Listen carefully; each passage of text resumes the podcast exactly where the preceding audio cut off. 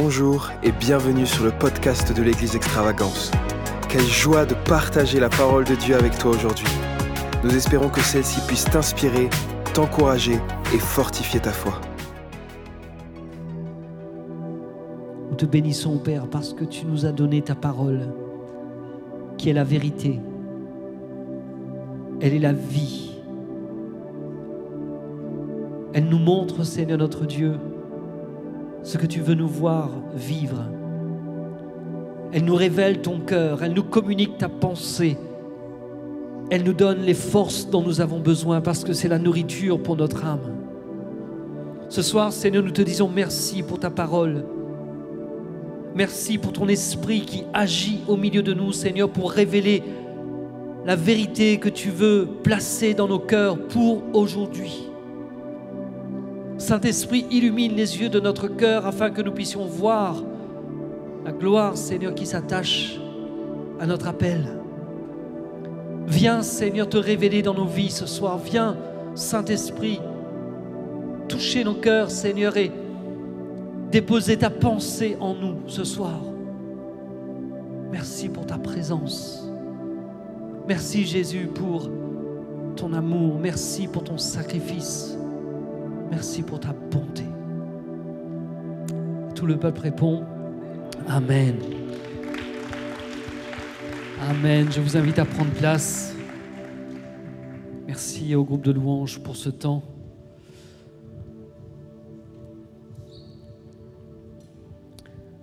Soyez les bienvenus.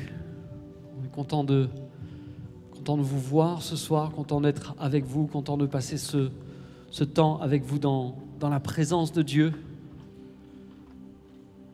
Vous savez, on, on reconnaît la valeur de quelque chose par euh, le prix que les gens sont disposés à mettre dans quelque chose.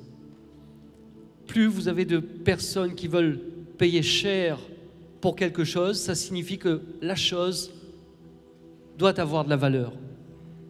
Par contre, si personne ne veut acheter, c'est que ça ne vaut pas grand-chose. La parole de Dieu nous dit que nous avons été rachetés à un grand prix. Jésus nous a rachetés à un grand prix. Parce que nous avons de la valeur aux yeux de Dieu. Parce que tu es précieux, tu es précieuse aux yeux de Dieu. Tu es important aux yeux de Dieu. Alors peu importe ce que l'ennemi a pu te faire croire, peu importe ces moments où on a pu te faire croire, où tu t'es fait croire à toi-même que tu n'as pas d'importance, que tu n'as pas de valeur, Jésus a payé le prix pour toi, pour que tu sois racheté, que tu sois, que tu appartiennes aujourd'hui au Père. Nous poursuivons donc dans cette série sur euh, le roi Ézéchias. Je pense que maintenant, euh, on commence à, à mieux connaître Ézéchias. On a vu avec euh, Matthieu la semaine dernière que c'était un roi qui était attaché à la parole de Dieu. Dans 2 Rois chapitre 18, le verset 6, la parole de Dieu nous dit qu'il fut attaché à l'Éternel, il ne se détourna point de lui et observa les commandements que l'Éternel avait prescrits à Moïse. Donc Ézéchias était un homme de la parole, un homme qui aimait la parole, un homme qui était obéissant à la parole. Et la semaine précédente, on avait parlé aussi du désir que Ézéchias avait de rassembler le peuple et d'amener le peuple à célébrer Dieu, à célébrer la Pâque à Jérusalem. Les portes du temple ont été rétablies, le temple a été nettoyé de tous les objets euh, qui le profanaient, et le peuple se retrouve dans la présence de Dieu pour le célébrer. Et on avait vu que euh, la main de Dieu était sur le peuple d'Israël.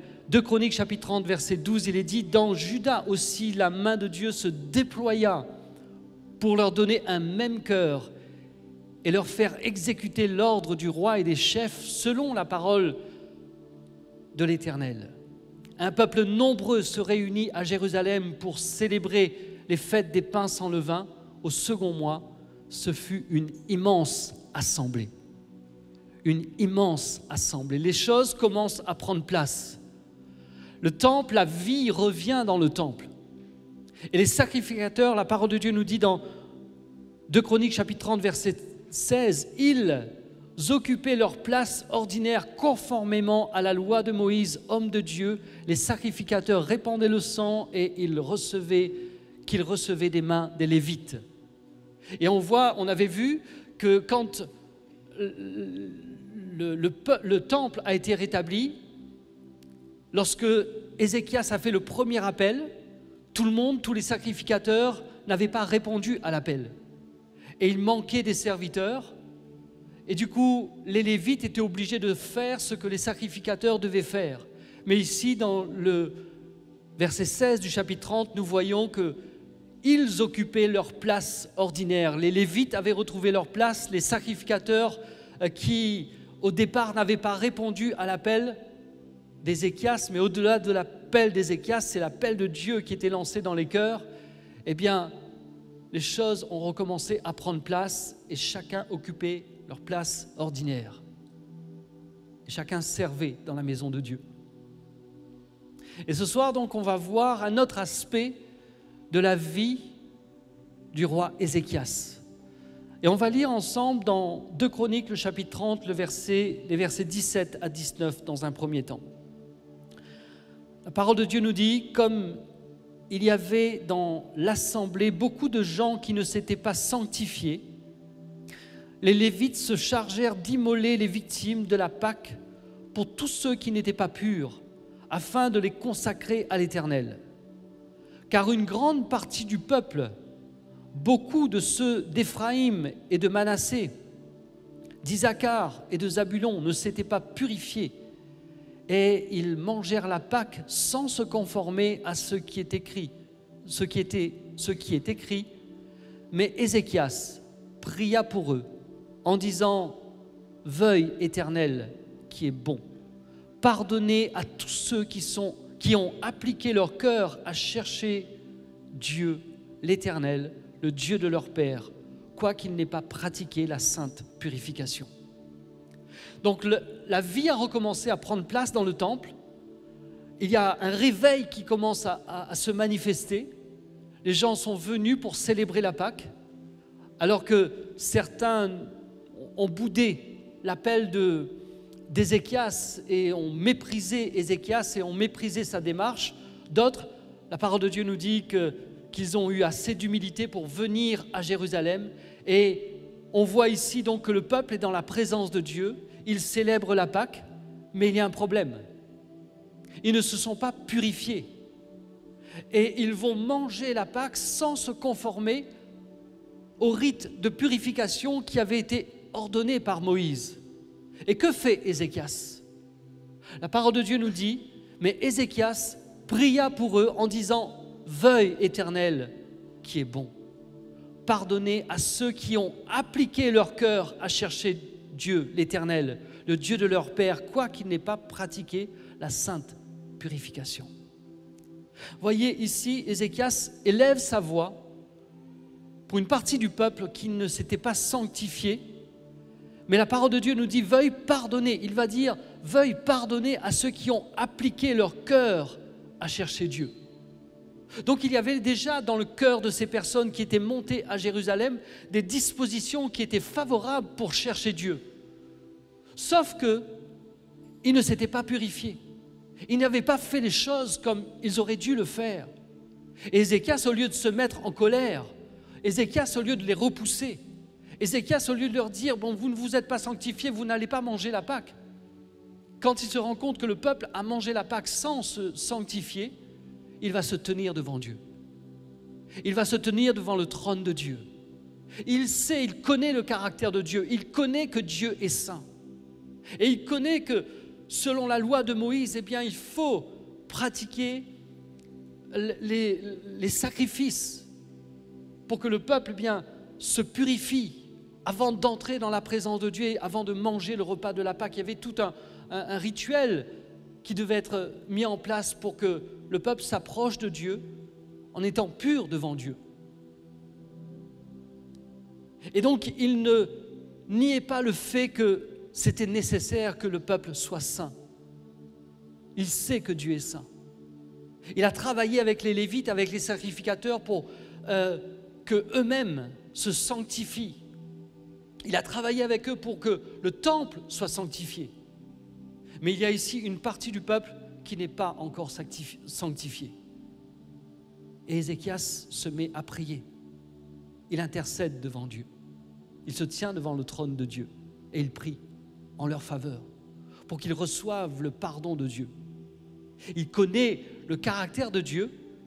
Il connaît aussi cet aspect du caractère de Dieu qui est l'amour, que Dieu est un Dieu d'amour. Il sait que Dieu ne souhaite pas la mort de celui qui a péché. Et c'est pour cette raison qu'il se tient devant le trône de Dieu et il va dire à Dieu, veuille pardonner à ceux qui sont là et qui ont de bonnes dispositions dans leur cœur pour te chercher. On peut avoir de bonnes dispositions dans notre cœur et malgré tout faire les choses de la mauvaise façon. Et Dieu est capable de pardonner à ceux qui ont de bonnes dispositions et qui n'ont pas fait les choses de la bonne façon. Et il veut se révéler, il veut se manifester pour que nous puissions apprendre comment faire les choses de la bonne façon. Quand euh, Abel et Caïn ont offert leur sacrifice à Dieu, Dieu n'a pas rejeté Caïn, il a rejeté le sacrifice parce que ce n'était pas fait de la bonne façon. Et Dieu ne voulait pas le rejeter, mais il l'a mal pris. Et Dieu lui dit, si tu, si tu agis bien, tu relèveras ton visage. Donc Dieu n'accepte pas toutes les façons de faire. Dieu n'accepte pas toutes, les façons d'adorer ne sont pas forcément selon le cœur de Dieu, selon la volonté de Dieu.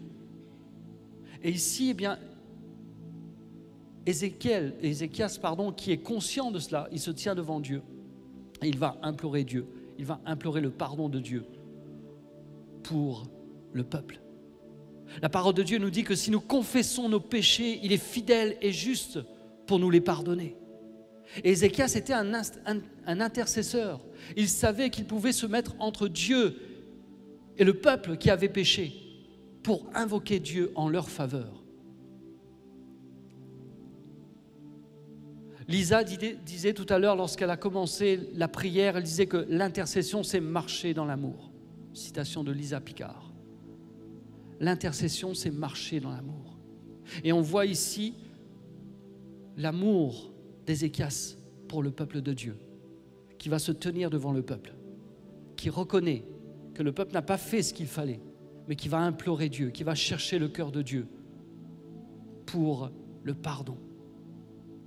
Et la parole de Dieu nous dit au, verset 20 et 21, l'Éternel exauça Ézéchias et il pardonna le peuple. Ainsi les enfants d'Israël se trouvèrent à Jérusalem, ils célébrèrent la fête des pains sans levain pendant sept jours avec une grande joie. Et chaque jour, les Lévites et les sacrificateurs louaient l'Éternel avec les instruments qui retentissaient en son honneur. Et on voit donc Dieu qui manifeste sa grâce, qui pardonne au peuple, et il y a la réjouissance qui se manifeste dans la maison. Même si certains parmi le peuple n'ont pas fait les choses comme il fallait. Alors ça ne veut pas dire qu'on ne doit pas faire les choses comme il, faut, mais ça veut dire que si on a raté quelque chose, Dieu est capable de nous pardonner. Et le cœur de Dieu, quand on voit quelqu'un qui a raté quelque chose, c'est pas qu'on on le rejette, qu'on le repousse, mais qu'on prie pour lui et qu'on intercède en sa faveur pour qu'il puisse se réjouir de nouveau en étant rétabli, en comprenant quelle est la volonté de Dieu et surtout quel est le cœur de Dieu. Il y a des gens dans notre entourage qui ont besoin de notre intercession. Dieu est immuable. Dieu ne change pas dans son caractère, mais il peut changer lorsqu'il trouve l'humilité dans un cœur, lorsqu'il trouve la repentance. Il peut changer ses intentions. Il peut changer son intention de manifester sa justice, son jugement, lorsqu'il trouve l'humilité et la repentance dans un cœur. On voit cela à plusieurs reprises avec Moïse. On voit un jour que Moïse euh, était là devant le peuple et le peuple va commencer à, murmurer et ils vont euh, critiquer Dieu, ils vont critiquer Moïse. Et il y a la colère de Dieu qui se manifeste, on voit ça dans Nombre, chapitre 11, on voit la colère de Dieu se manifeste, et il y a un feu euh, qui détruit le peuple, qui commence à détruire le peuple. Et la parole de Dieu nous dit que Moïse a intercédé, Moïse a imploré l'Éternel en faveur du peuple.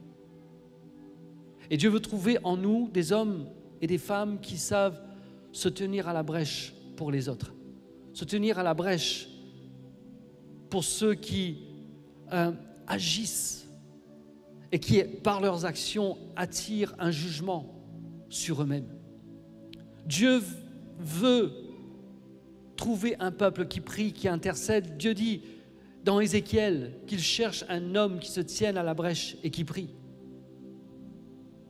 Et de nos prières doivent émaner le cœur de Dieu, de nos prières doivent émaner l'amour de Dieu, la miséricorde de Dieu. Ne soyons pas condescendants quand, quand nous prions. Il y a un jour un, homme qui, un groupe de prières qui était réuni, et parmi ces personnes qui étaient réunies, euh, il y avait une personne qui était vraiment triste et abattue, et, elle demandait à prier pour elle parce qu'elle n'arrivait pas à trouver du travail. C'est une personne qui était aux alentours de, des 50 ans, et euh, elle était démoralisée. Et il y avait là un jeune homme qui lui dit Votre problème, c'est pas de ne pas trouver de travail. Votre problème, c'est que vous n'avez pas la foi et je vais prier pour que vous ayez la foi. Est-ce que sa façon d'aborder cet homme de 50 ans l'a encouragé? Est-ce que cet homme s'est senti encouragé par ce jeune qui lui dit Tu trouves pas de travail parce que tu n'as pas la foi? Et parfois, on peut blesser les autres par euh, notre attitude dans la prière, par la façon dont on, on peut se voir supérieur à celui qui a besoin de l'intervention de Dieu. Ne soyons pas hautains ne nous voyons pas comme supérieurs aux autres, supérieurs à celui qui a besoin qu'on prie pour lui. Est-ce que les gens, lorsqu'on prie, ressentent l'amour de Dieu au travers de nous Ou est-ce qu'ils sont jugés? Est-ce qu'ils se sentent jugés par nos prières? Est-ce que nous sommes réconfortants dans nos prières ou est-ce que nous sommes moralisateurs? La parole de Dieu nous dit que le Saint-Esprit amène le réconfort. Jésus parle du Saint-Esprit comme étant le consolateur. Lorsque nous prions, nos prières doivent dégager, manifester le caractère du Saint-Esprit. Et exprimer le cœur de Dieu. Est-ce que notre attitude dans la prière encourage les gens? Est-ce que la façon dont nous prions pour les autres, ça les encourage? Ou est-ce qu'on considère comme ce jeune homme qui disait Je prie pour toi pour que tu aies plus de foi Ton problème, ce n'est pas le fait de ne pas trouver du travail, c'est que tu n'as pas la foi. Comment est-ce qu'on on se trouve devant les autres? Comment est-ce qu'on se tient devant les autres? Comment est-ce qu'on quelle est notre attitude vis à -vis des autres? Ézéchiel avait un cœur rempli de compassion. Et il intercède pour ceux qui ne se sont pas sanctifiés. Ensuite, lorsque nous lisons, nous voyons que euh, Ézéchiel qui Ézéchias, qui euh, veut ramener la présence de Dieu qui veut ramener le peuple vers Dieu, il commence à voir les fruits. Donc même si ce n'est pas parfait, même s'il a fallu qu'il intercède pour ceux qui ne s'étaient pas sanctifiés, mais il y a un bon travail qui commence à prendre place. Et la, parole de Dieu nous montre comment il a travaillé pour servir le temple de Dieu, pour amener euh, le peuple, ramener le peuple vers Dieu. Mais lorsque nous lisons dans 2 Chroniques chapitre 32 verset 1er, nous dit que après qu'Ézéchias a montré sa fidélité envers le Seigneur, le roi d'Assyrie, Sénachérib, entre dans le royaume de Juda, il attaque les villes bien protégées car il veut les prendre. Donc on voit dans la première partie de la vie d'Ézéchias qu'il a consacré du temps à rétablir l'adoration dans le temple. Et alors que les choses commencent à se mettre en place, alors qu'ils ont célébré la Pâque et il y a la présence de Dieu qui se manifeste et des joies, et de la joie et des réjouissances parmi le peuple parce que le temple est restauré, parce que l'adoration dans le temple est, restaurée, on voit ici eh bien, que le roi Sénachérib, roi d'Assyrie, va attaquer Israël, va attaquer Juda. Qu'est-ce qui se passe ici? C'est que sous le règne du roi Akaz, le père de Ézéchias, eh bien, la capitale, Jérusalem, qui était la, capitale d'Israël, et le royaume de Juda, donc, qui était euh, dans le sud, eh bien, a été assiégé par euh, l'armée assyrienne. Et le roi d'Assyrie donc avait pris l'ascendant sur euh, Akaz et sur le peuple d'Israël. Et on voit comment certains parmi le peuple ont été déportés, ont été emmenés comme prisonniers en Assyrie. Et le roi d'Assyrie donc avait pris l'ascendant sur euh, le peuple d'Israël et sur beaucoup d'autres peuples sur lesquels il dominait.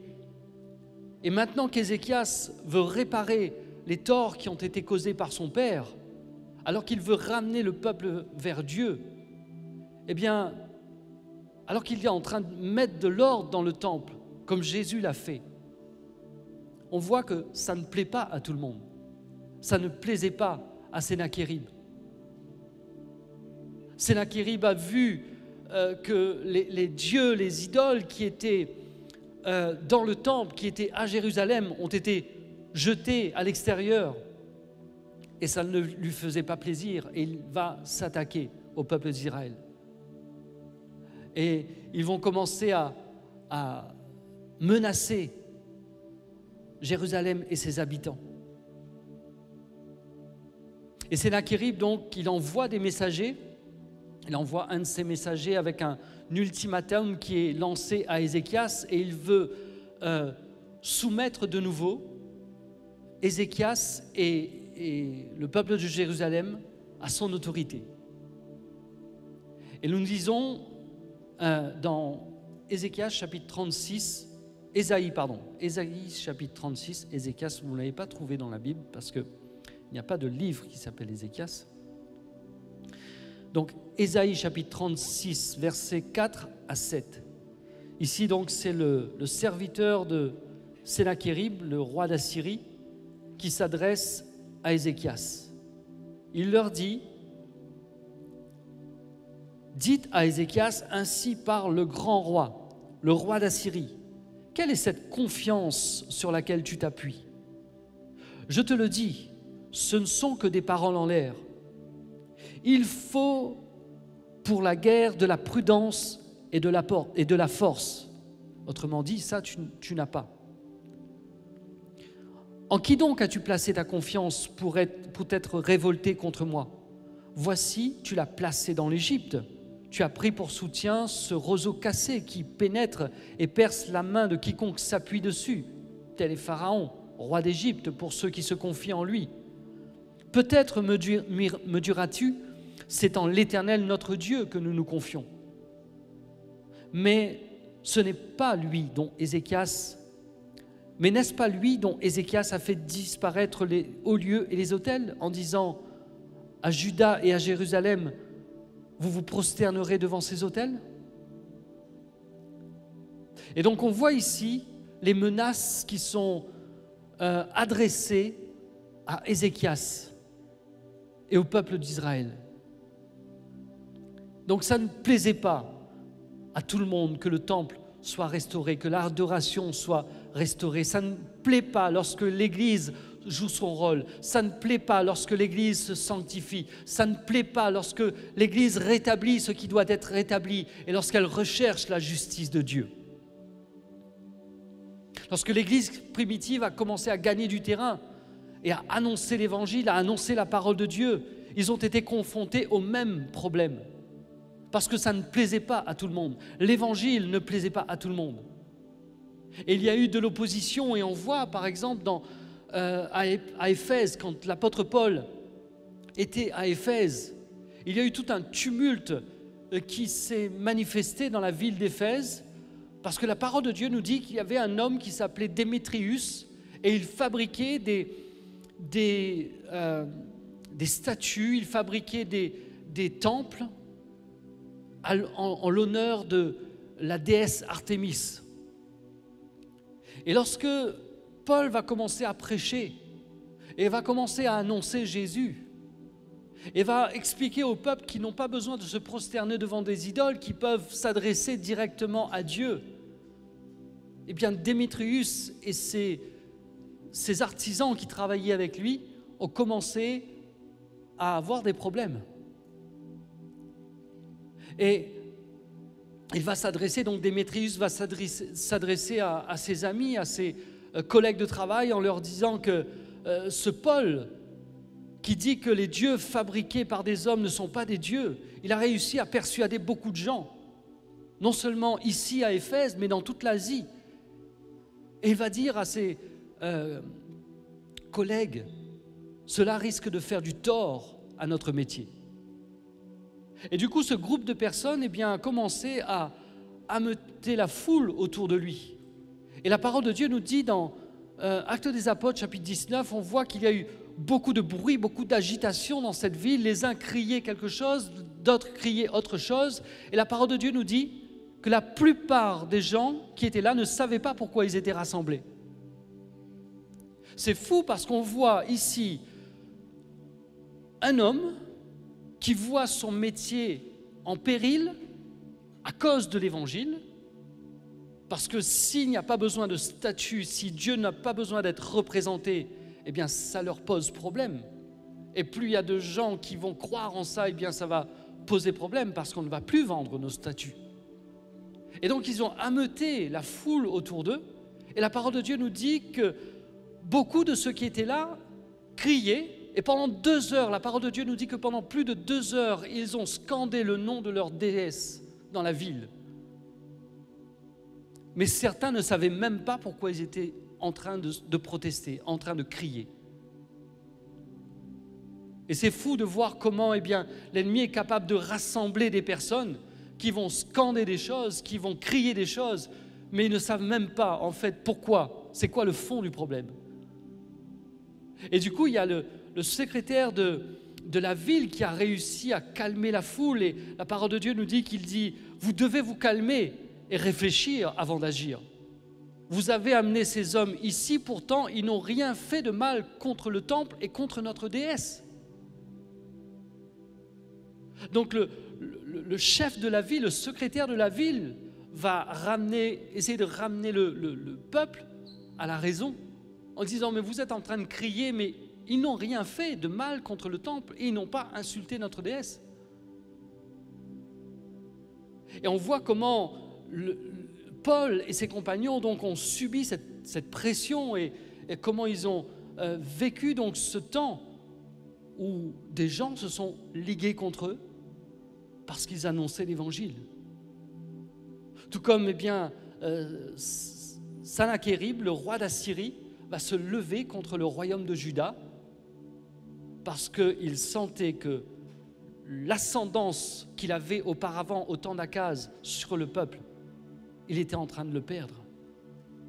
Et la parole de Dieu nous dit dans 2 Chroniques chapitre 32 verset 5, nous montre comment Ézéchias a répondu à euh, cette intimidation qui était lancée par euh. Au verset 5, Ézéchias 2 Chroniques, pardon, euh, chapitre 32, verset 5, Ézéchias se met courageusement à construire les murs de la ville là où ils étaient détruits.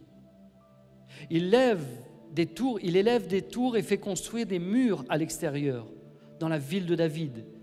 Il rend le Milo plus solide et fait fabriquer beaucoup d'armes et de boucliers. On voit ici que Ézéchias, après s'être occupé de, de la maison de Dieu, d'avoir réparé la maison de Dieu, il prend maintenant son rôle de roi euh, à sa pleine mesure et c'est son, rôle politique là maintenant et là, là, on voit comment il protège le peuple, comment il protège la ville. Et la parole de Dieu nous dit qu'il se met courageusement, courageusement à reconstruire la ville là où elle a été détruite.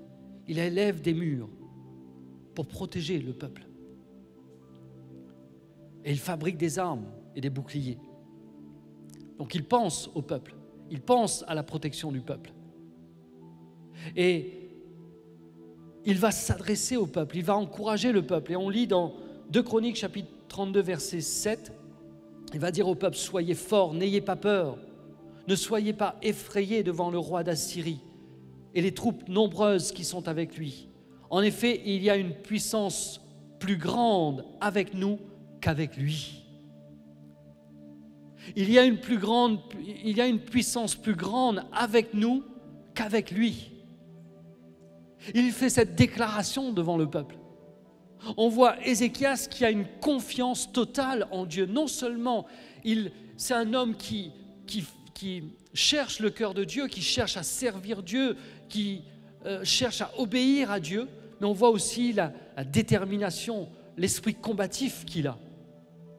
Et la parole de Dieu nous dit au verset 8, avec lui, il n'y a que des forces humaines, mais avec nous, il y a le Seigneur notre Dieu. Avec nous, il y a le Seigneur notre Dieu. Et il nous aidera, il combattra avec nous. Et ces paroles d'Ézéchias, roi du Juda, encouragèrent les gens de Jérusalem. Donc devant les menaces, Ézéchias se lève et il encourage le peuple. Quand il fait face au mépris de Rabshnake, qui va dire Comment repousserais-tu un seul des chefs d'entre les moines serviteurs de ton maître? Rabshake disait Tu n'as pas la, carrure, tu n'as pas les, moyens, tu ne peux même pas repousser un seul des chefs de nos soldats, de notre armée. Lorsque Rabshake va dire euh, la parole de Dieu nous dit dans le chapitre 36, Ésaïe 36, verset 13, puis Rabshakeh s'avança, cria de toutes ses forces en langue judaïque, écoutez les paroles du grand roi d'Assyrie.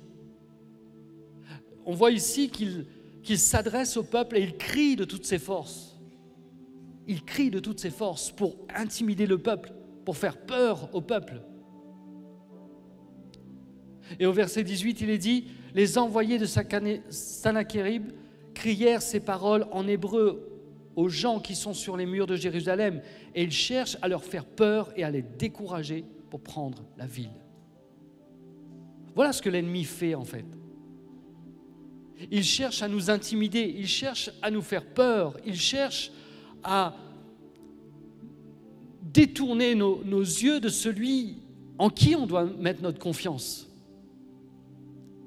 Et on voit donc que d'un côté, il y a Ézéchias qui encourage le peuple, et de l'autre côté, il y a euh, Rabshake qui va crier, qui va hausser de la voix, qui va aussi parler dans la langue du peuple. Ce n'était pas sa langue, à lui, ce le, le, le langage assyrien n'était pas le même que celui des Hébreux. Mais ils vont parler dans la langue des Hébreux pour qu'ils comprennent bien ce que eux voulaient dire. Ézéchias a eu à faire face aux accusations. Dans Ésaïe chapitre 36, verset 6, la parole de Dieu dit, voici, tu as, placé ta confiance dans l'Égypte, tu as pris pour soutien le roseau cassé, qui pénètre, qui transperce la main de quiconque euh, s'appuie dessus. Il est en train de sous-entendre, il est en train, pas de sous-entendre, de dire, de déclarer que Ézéchias mettait sa confiance dans le roi d'Égypte, en Pharaon. C'était une fausse accusation. Au verset 14, Ésaïe 36, 14, il dit qu'Ézéchias n'abuse point de vous, car il ne pourra pas vous délivrer. Ézéchias est accusé d'abuser du peuple, de dire des choses qui sont fausses, qui, ne sont pas vraies. Au verset 18, il est dit qu'Ézéchias ne vous séduise point en vous disant l'Éternel vous délivrera. Et donc on voit que les encouragements qu'Ézéchias donne au peuple, lorsqu'il va amener le peuple à placer sa confiance en Dieu, eh bien, sont repris par l'ennemi et il y a des accusations qui sont portées contre Ézéchias en disant il s'appuie sur euh, euh, les, Égyptiens, il vous séduit, il vous abuse. Et de cette façon, eh bien, et Sennacherib cherchaient à, déstabiliser le peuple, à faire peur au peuple. Et puis, euh, Ézéchias doit aussi faire face aux promesses mensongères de Sennacherib. On lit dans le verset 16, Ésaïe 36, 16, il est dit, n'écoutez pas Ézéchias, car voici ce que je vous propose, roi d'Assyrie. Faites la paix avec moi, rendez-vous à moi Autrement dit, placez-vous sous mon autorité.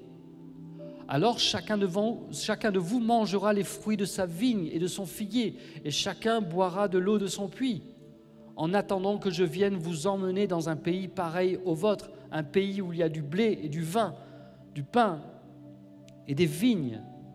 Ne laissez pas Ézéchias vous tromper en disant l'Éternel vous délivrera. Les dieux des autres nations ont-elles délivré du roi d'Assyrie? Et là, ici, donc, on voit que Salakérib fait de belles promesses en disant au peuple Venez, venez avec moi. Moi, j'ai de, quoi prendre soin de vous. Moi, j'ai de quoi vous nourrir. Moi, j'ai de quoi satisfaire à vos besoins. Est-ce que Ézéchias vous dit c'est un mensonge L'Éternel ne pourra pas vous délivrer. Et on voit quelle a été la réponse du peuple par rapport à cela. Au verset 21, la parole de Dieu nous dit, mais ils, le peuple, se tuent et ne répondirent pas un mot car le roi avait donné cet ordre. Vous ne lui répondrez pas. Vous ne lui répondrez pas. Donc ça, c'est la réaction du peuple. Et quelle a été la réponse d'Ézéchias? Dans 2 Rois chapitre 19, verset 1er, il est dit, Lorsque le roi Ézéchias eut entendu cela, il déchira ses vêtements, se couvrit d'un sac et alla dans la maison de l'Éternel. Quand il a entendu les critiques, quand il a entendu le mépris, quand il a entendu les fausses accusations contre lui, qu'est-ce qu'il a fait? Il s'est couvert d'un sac qui parle du deuil, qui parle de la la, du brisement, et il va dans la maison de l'Éternel. De Chroniques chapitre 32 verset 20, 20, il est dit, le roi Ézéchias et le prophète Ésaïe, fils d'Amoth, se mettent à prier et à crier vers le ciel. Voilà comment Ézéchias a répondu aux accusations. Il demande au peuple de se taire et il va dans la maison de l'Éternel. Il va dans la présence de Dieu. Ésaïe chapitre 37, versets 1 et 2, il est dit, lorsque le roi Ézéchias eut entendu leur rapport, il déchira ses vêtements, se couvrit d'un habit de toile, de sac et se rendit dans le temple de l'Éternel. En même temps, il envoya Eliakim, qui avait charge, la charge du palais, Shebna, secrétaire, et le plus ancien des prêtres, tous vêtus d'habits de toile de sac, chez le prophète Ésaïe et Atmos, et, pardon, Amos, Amos fils d'Atmos, pardon. Les ministres du roi Ézéchias se rendirent donc chez Ésaïe. Donc on voit ici Ézéchias qui va dans le temple et il envoie ses ministres à la rencontre du prophète. Et il envoie ses, ministres donc d'habits de, de sac qui là parlent encore de, la prière et ils vont chez le prophète et on a lu dans euh, le verset précédent que Ésaïe et le prophète, le prophète Ésaïe et Ézéchias se sont mis dans la prière. Ils n'étaient pas ensemble dans le même lieu à ce moment-là, mais les ministres sont allés vers Ésaïe. ils étaient en prière avec Ésaïe. Et Ézéchias était en prière dans la maison de Dieu, dans la présence de Dieu. La situation était grave, le danger était réel. Les Assyriens avaient clairement montré qu'ils dominaient la région par leur armée qui était puissante. Ézéchias envoie ses ministres et il les envoie consulter l'Éternel. Il veut chercher le cœur de Dieu dans cette situation. Il va prier. Ézéchias était un homme de prière. Quand ça n'allait pas, il allait dans la présence de Dieu. Et il exprime ce qu'il ressent. Il va dire à Ésaïe, aujourd'hui c'est comme un jour d'angoisse c'est un, jour de châtiment, c'est un jour de honte. il va dire à Ésaïe que ce que je ressens, c'est comme si c'est comme une femme enceinte qui n'arrive pas à mettre son enfant au monde. Ésaïe parle de, euh, Ézéchias parle de sa douleur. Il partage sa douleur avec le prophète Ésaïe. Et il demande au prophète de l'accompagner dans la prière. Et la parole de Dieu nous montre comment ils vont intercéder, chercher le cœur de Dieu pour le peuple.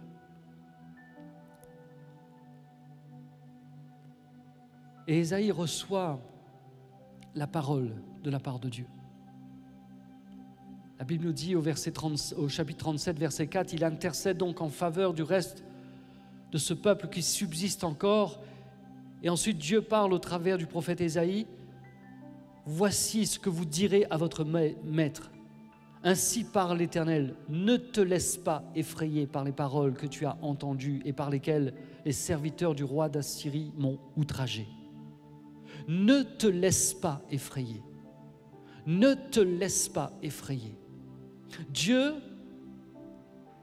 va dire au travers du peuple, au, travers du prophète Ésaïe, il va dire à Ézéchias, ne te laisse pas effrayer. Autrement dit, la peur, la crainte n'est pas quelque chose qu'on ne peut pas surmonter. On n'est pas obligé de vivre avec la peur. On n'est pas obligé de vivre avec la crainte.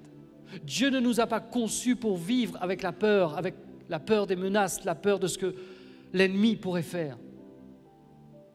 La peur n'est pas au-delà de notre contrôle si nous savons quelles sont les intentions de Dieu.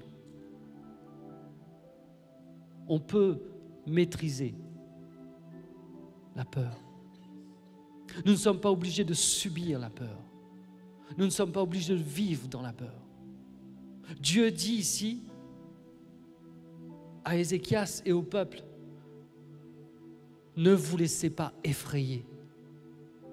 Dieu nous dit, au travers de l'apôtre Paul, ne vous inquiétez de rien, mais en toute chose, faites connaître vos besoins à Dieu par des prières, par des supplications et avec des actions de grâce. Et la paix de Dieu, la paix de Dieu, qui surpasse toute intelligence, gardera vos cœurs et vos pensées.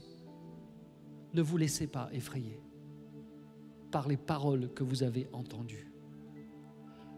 En fait, ce qui va nous permettre de surmonter la peur, c'est quelles sont les paroles que nous acceptons d'entendre. Est-ce que nous allons prêter attention aux paroles de Sanakérib ou est-ce que nous allons prêter attention aux paroles qui viennent du cœur de Dieu? Et nous avons le choix. Être effrayés par les paroles, par les menaces que nous avons entendues, ou laisser la parole de Dieu nous donner du courage, nous donner de la force. Laisser ce que Dieu dit. Dieu dit ici, je vais te délivrer, je vais te protéger. Et même si Dieu dirait, ma grâce te suffit, comme il a dit à l'apôtre Paul, eh bien c'est sur la parole de Dieu que nous devons nous, nous reposer.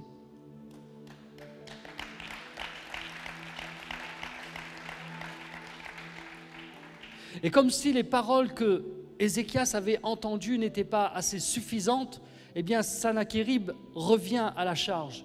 Et cette fois-ci, il revient à la charge avec une lettre.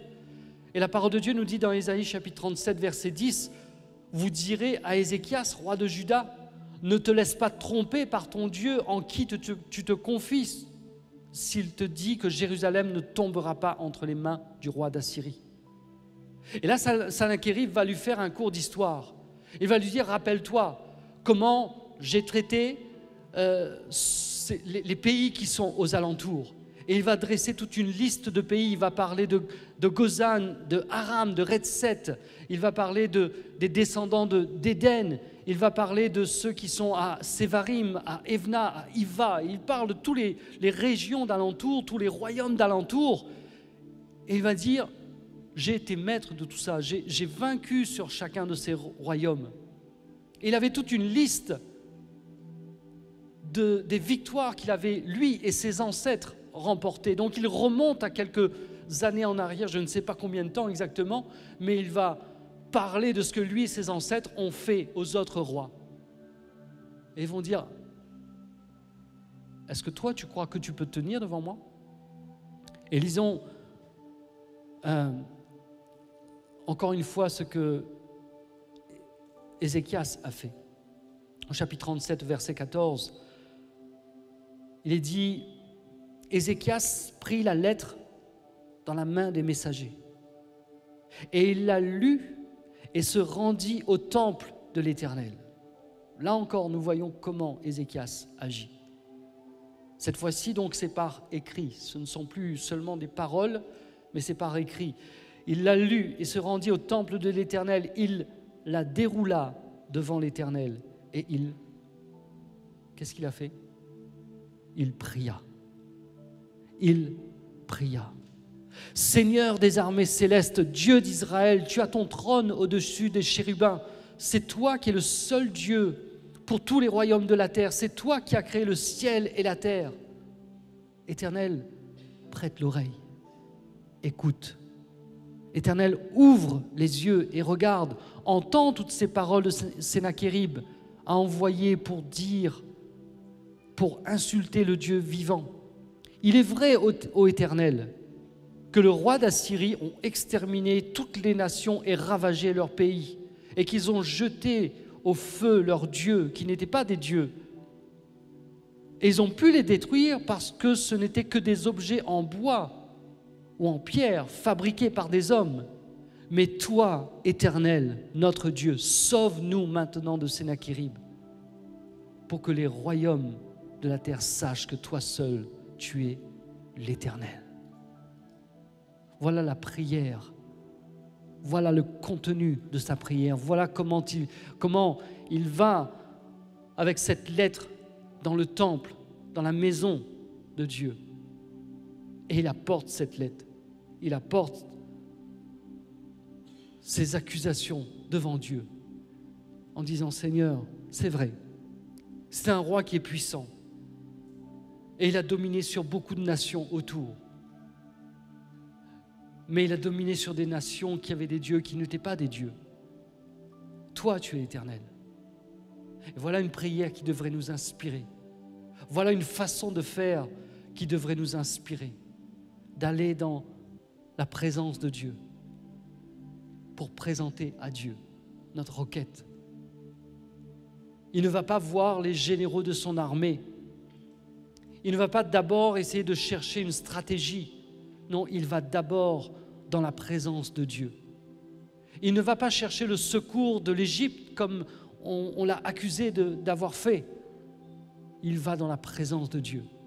Nos victoires se remportent dans la présence de Dieu. Il appelle Dieu Jéhovah Sabaoth, qui signifie l'éternel des armées. Son général, il va voir son général à lui, pas le général qui était sous son autorité à lui en tant que roi, mais le général à qui il était soumis. Dieu, l'éternel des armées. Nos victoires se remportent lorsque nous nous tournons vers l'Éternel des armées. C'est lui qui est capable de combattre. C'est lui qui est capable de nous faire triompher. Triompher de ce qui nous fait peur, triompher de ce qui nous intimide. Et là, dans la présence de Dieu, il va recevoir une parole prophétique. Et Dieu va parler.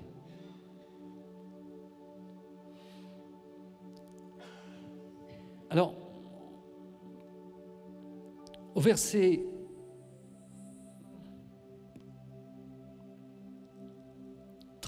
du chapitre 37 d'Ésaïe. Dieu s'adresse à Ézéchias et il donne une parole à Ézéchias. Quant à toi, Ézéchias, ceci te servira de signe. Cette année-ci, on mangera ce qu'a produit le grain tombé. L'année prochaine, ce qui aura poussé tout seul. Mais la troisième année, vous sèmerez et vous ferez des récoltes. Et vous cultiverez de la vigne et vous en mangerez les fruits. Alors les survivants, ceux qui seront restés au peuple du peuple du Juda, seront de nouveau comme des arbres qui plongent dans le sol de nouvelles racines et qui portent des fruits. Oui, à Jérusalem, un reste surgira sur la montagne de Sion. Ils se lèveront des rescapés. Voilà ce que fera le Seigneur des armées célestes dans son ardent amour pour vous.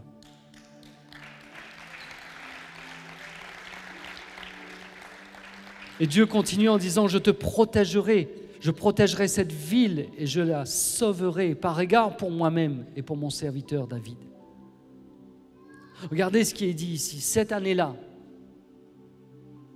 et l'année prochaine, vous mangerez le grain qui est tombé et qui a poussé tout seul. En d'autres mots, Dieu est en train de dire qu'il y aura un temps où ce sera dur. Qu'est-ce qui s'est passé? Pourquoi est-ce qu'ils allaient euh, manger le, fruit de ce qui aura poussé tout seul Parce que Sénachérib est venu et il a voler les récoltes du peuple d'Israël. Il s'est emparé du blé. Et du coup, le peuple n'a pas pu faire la moisson. Et Dieu dit que dans les deux premières années, vous allez manger du fruit, non pas de ce qui a été semé, mais de ce qui est tombé par terre au moment où la récolte a eu lieu. On voit ça dans l'Ancien Testament quand euh, Dieu va donner un, ordre au peuple d'Israël en leur disant de ne pas ramasser les épis qui tombent, mais de les laisser pour les étrangers et de les laisser, pour les pauvres. On voit ça par exemple dans, le cas de euh, Ruth qui euh, va glaner dans les champs. Et c'était un moyen pour le peuple eh bien, de, de euh, contribuer aux besoins des pauvres. Et là, Dieu est en train de dire ici que vous aurez un temps où vous serez pauvres, où vous allez manger ce qui sera tombé par terre et ce qui sera, qui aura, euh, que vous allez récolter sans avoir semé. Et donc, on, peut bien s'imaginer que la récolte ne, ne peut pas être la même que lorsqu'on va semer. Mais Dieu dit, il y a un temps. Il y a un temps. La première année et la deuxième année, vous allez manger de ce qui aura poussé tout seul. Mais la troisième année, vous allez semer et vous allez récolter. La troisième année, vous allez semer et vous allez récolter. Et je crois qu'il y a dans cette parole prophétique qui a été donnée au peuple d'Israël, une parole pour nous ce soir en tant qu'Église. Une parole qui nous concerne directement. Et regardez ce que Dieu dit. Alors, verset 31, alors les survivants, ceux qui seront restés du peuple de Judas, ceux qui seront restés. Je crois que Dieu veut donner une parole ce soir à ceux qui sont Rester. Alors qu'il y a eu l'intimidation, alors qu'il y a eu des mensonges, alors qu'il y a eu des actes qui ont terrorisé, Dieu dit, ceux qui sont restés du peuple de Juda seront de nouveau comme des arbres qui plongent dans le sol de nouvelles racines. Il y a de nouvelles racines qui vont pousser de ceux qui sont là. Parce que Dieu n'a pas fini d'agir. Parce que Dieu n'a pas fini de voir un peuple qui porte du fruit. Dieu dit, il y aura de nouvelles racines et des fruits qui seront portés.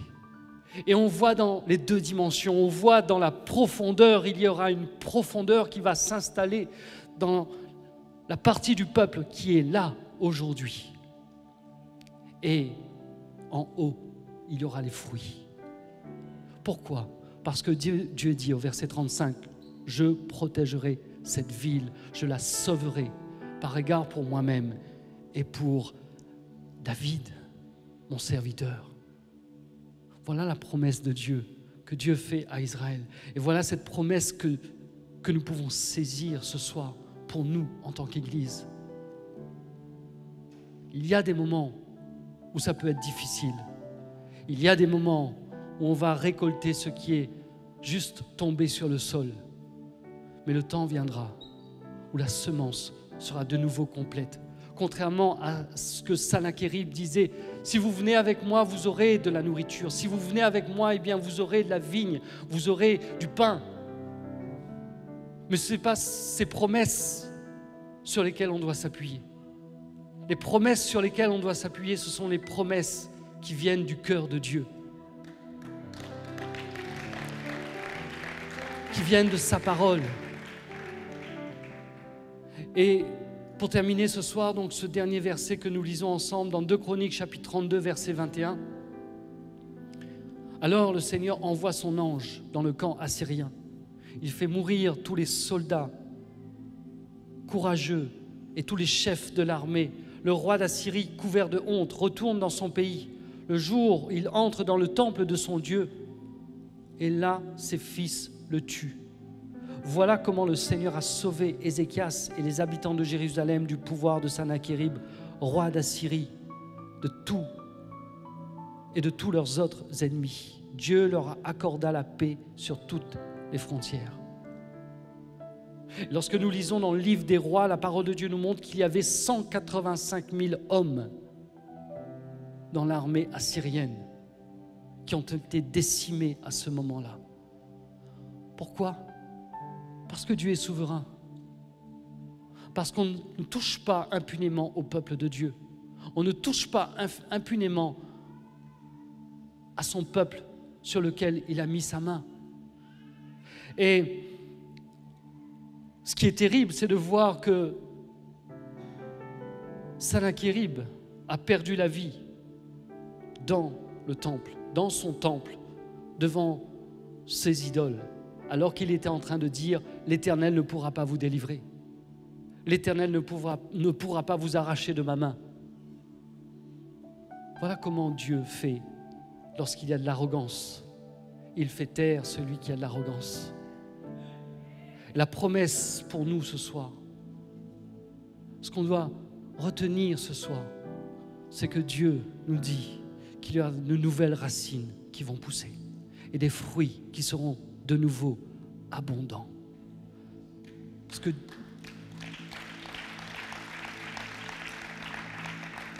ce dont Dieu a besoin, c'est de trouver des hommes et des femmes qui, comme Ézéchias, savent quand ça ne va pas, savent quand c'est difficile, aller dans sa maison, aller dans sa présence, se tenir devant lui, chercher sa face, invoquer son nom, faire appel à lui, parce qu'il est l'éternel des armées. C'est lui qui mène le combat. La parole de Dieu nous dit clairement, on n'a pas à lutter contre la chair et le sang. On n'a aucun ennemi humain ce sont des forces spirituelles qui sont nos ennemis. Et ne nous trompons pas d'ennemis. La parole de Dieu nous dit bénissez vos ennemis. S'il y a quelqu'un qui t'en veut, s'il y a quelqu'un qui te fait du tort, bénis-le. Mais prie, tiens-toi dans la présence de Dieu pour attaquer dans le monde spirituel les dominations, les autorités qui ont besoin d'être détrônées. J'aimerais qu'on puisse ce soir, pour terminer, eh bien, se mettre en groupe. J'aimerais vous inviter à vous lever et à, à vous rassembler par groupe de 3, 4, 5 personnes pour prier ensemble. Et j'aimerais qu'on puisse intercéder les uns pour les autres en fonction des besoins que vous pouvez avoir. Eh bien, que vous puissiez prendre quelques, minutes, qu'on puisse prendre quelques minutes pour prier les uns pour les autres et placer nos, nos requêtes devant Dieu et porter nos requêtes devant Dieu. Ensuite, on va avoir un temps pour prier pour l'Église, pour la famille spirituelle que nous sommes. Alors, levez-vous, allez vers, des personnes. Et si vous n'êtes pas habitué à prier, eh bien ne priez pas, laissez les autres prier pour vous. Soyez, soyez, soyons simples ce soir dans la présence de Dieu. On est là en famille, frères et sœurs.